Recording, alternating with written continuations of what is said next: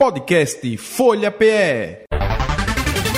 Entrevista. Vamos aqui para a entrevista. Vamos falar da Polícia Rodoviária Federal que inicia hoje, já iniciou, né? A Operação Natal 2023 e vai seguir até a segunda-feira, com foco em reforçar a segurança viária nas rodovias federais de Pernambuco. A iniciativa integra o programa Rodovida e intensifica as ações educativas de fiscalização nesse período. Vamos falar da operação, não é? E orientar também os motoristas que vão pegar a estrada com a assessora de comunicação da Polícia Rodoviária Federal, a Bruna Lima. Bom dia, Bruna. Tudo bem? Nenel, bom dia. Tudo bem por aqui? Iniciando essa sexta-feira com muito trabalho, né? A operação, como você bem falou, se inicia hoje, segue até segunda. É uma operação que a gente está focando na segurança no trânsito, focando na redução de, de acidentes, de número de mortes, e garantir que as pessoas curtam o feriado de Natal na paz, que é o que todo mundo merece, né? Uhum. Esse é, é, uma operação dentro de um programa, né? O programa Rodovida, não é isso, Bruna? Isso mesmo. Esse programa Rodovida, ele é um programa nacional e engloba não só a festividade de Natal, mas também Ano Novo, as férias escolares, fevereiro. Então, durante todo esse período, a Polícia Rodoviária Federal, não só em Pernambuco, mas em todo o Brasil, estará com esse reforço uh, na fiscalização, especialmente nas ações de educação para o trânsito, tudo isso para sensibilizar os motoristas de que a condição segura é sempre a melhor opção. Uhum. É, então, é, dentro desse trabalho que vocês sempre realizam, né, quando tem um grande feriado, e os problemas que mais acontecem, né, os eventos que mais acontecem são, às vezes, por questão do motorista, né, que não prestam atenção, principalmente a sinalização, não é isso, Bruna? Exatamente. Vários fatores eles contribuem para o sinistro, né, mas o comportamento é é um dos principais. Uhum. Então, o motorista ele deve sim se comportar de maneira prudente, né, ao volante. E aí tem uma série de quesitos que ele precisa prestar atenção, além das normas de trânsito, a sinalização, a velocidade, o momento da ultrapassagem. Uh, nós focamos também muito no, na alcoolemia ao volante, né, porque todo mundo sabe que a combinação de álcool e direção é uma combinação muito perigosa. Então, essas são algumas das dos focos das nossas fiscalizações, né? Além do, do transporte de crianças, uh, que deve ser feita na cadeirinha ou no dispositivo adequado, o número de passageiros, né? gente querendo viajar, às vezes o motorista quer dar carona ao familiar e acaba excedendo o número de passageiros, também é um risco, o acondicionamento das bagagens, tudo isso vai ser verificado durante as nossas fiscalizações. Ok. Então, dentro desse. Tem um programa, mas nessas operações vocês tem um aumento em efetivo, em equipamento, em viaturas? Temos sim. Nós trabalhamos com base em dados, né? então nós vamos atuar mais especificamente e fortemente naqueles pontos em que a gente já observa que existe maior número de acidentes e número de criminalidade. Então, uh, o, todo o esforço ele é muito direcionado para locais que realmente precisam da presença policial e nós implementamos não só o efetivo, mas também utilizando o, o bafômetro, né, o etilômetro, que é uhum. popularmente conhecido como bafômetro, para que os motoristas eles passem por esse teste para a gente verificar se houve ou não consumo de álcool. Nós utilizamos também os radares portáteis, né, para verificar se os motoristas estão dirigindo dentro da velocidade permitida e, claro, aqueles que infringirem essas normas, eles serão multados. Tudo isso pelo bem de todo mundo. Isso, nós estamos conversando com a assessora de comunicação da Polícia Rodoviária Federal, a Bruna Lima, com relação à Operação Natal 2023, né, que vai até a próxima segunda-feira. Aí, Bruna, quer dizer, existem aquele, aquelas localidades que já são conhecidas por vocês, né, da Polícia Rodoviária Federal, que vocês insistem em ter esse, essa fiscalização aumentada, né, por conta do, vamos dizer, dos registros né, de eventos que acontecem, não é verdade?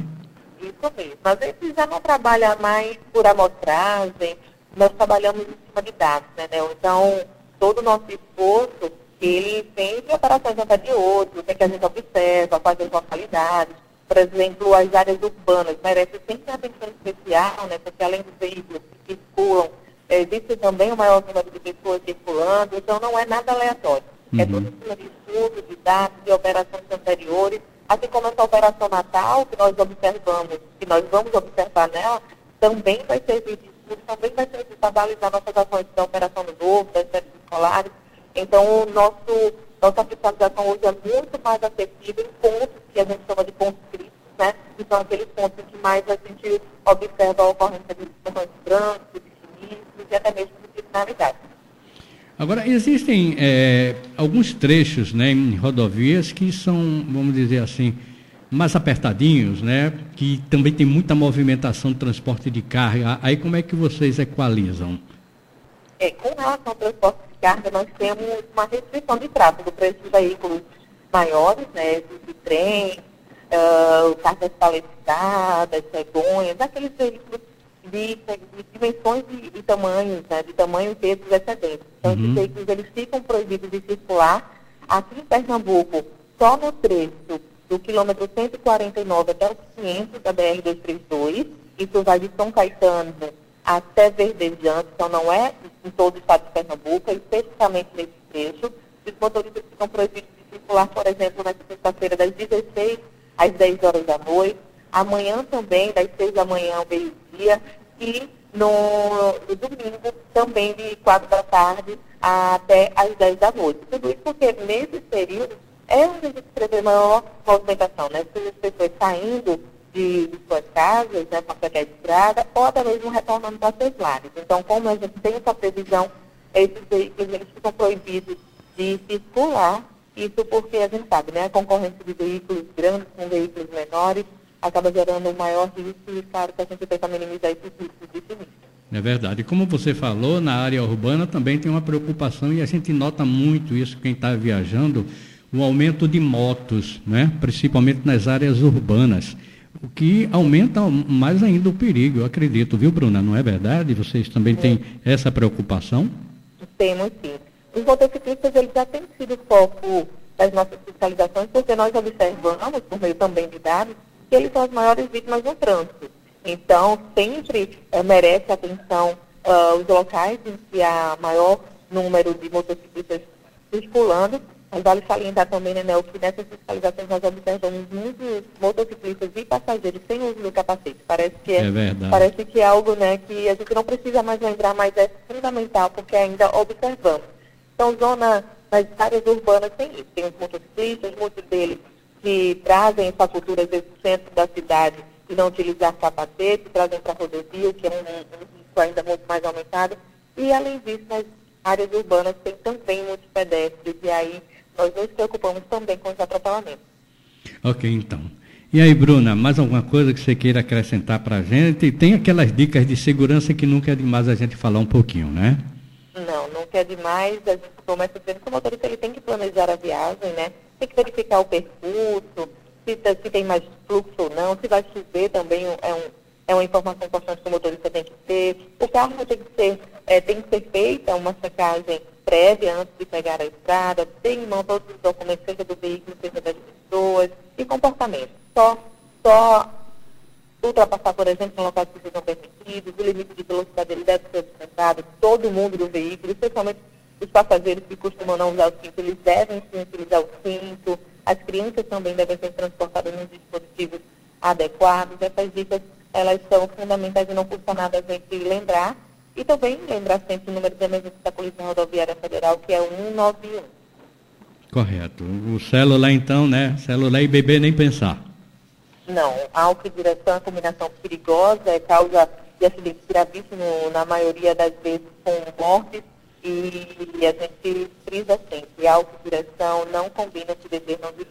Ok, Bruna Lima, obrigado, viu, pela sua participação aqui no programa Folha na Manhã. Um forte abraço para você e toda a equipe, um bom trabalho nessa operação. Muito obrigada. Feliz Natal, né? E aproveito também para desejar você, né, o Feliz Natal e a todos os ouvintes. Muito obrigada. Podcast Folha PE. Entrevista.